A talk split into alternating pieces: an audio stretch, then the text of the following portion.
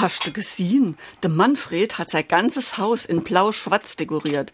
Am Balkon hat er eine riese Fahne vom FC aufgehängt und überall Schals und so Zeug. Alles in blau-schwarz. Ich sah's ja immer. Corona geht nicht immer auf die Lungen, bei manche geht's auch aufs Hirn. Ach, lass ihm doch die Fred, jetzt wo sein FC endlich aufsteigt. Ah jo, der kann sich ja ruhig freie, aber halt normal. Dem fehlt halt es dabei sind im Stadion. Wenn klar ist, jetzt wäre sie Erster und steige auf, das gibt's dies Jahr halt nicht, weil alles am grüne Dich entschied wo ist. SR3. Warum wir so reden. Wie man schwätze.